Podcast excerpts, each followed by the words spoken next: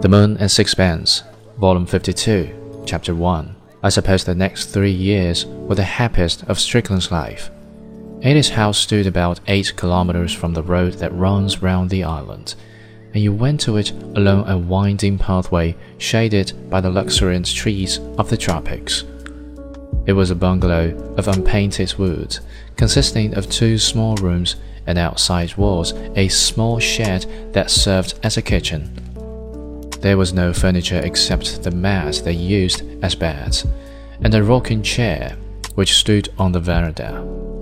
Bananas with their great ragged leaves, like the tattered habiliments of an empress in adversity, grew close up to the house. There was a tree just behind which bore alligator pears, and all about were the coconuts which gave the land its revenue.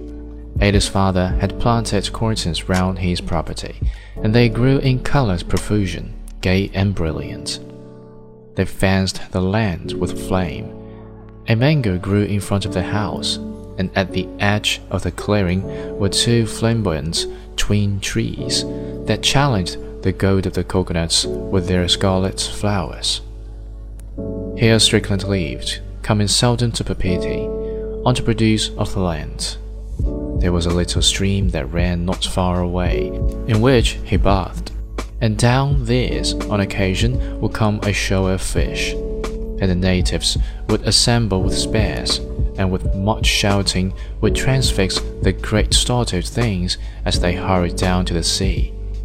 Sometimes Strickland would go down to the reef and come back with a basket of small colored fish that Ata would fry in coconut oil, or with a lobster and sometimes she would make a savory dish of the great land crabs that scuttered away under your feet.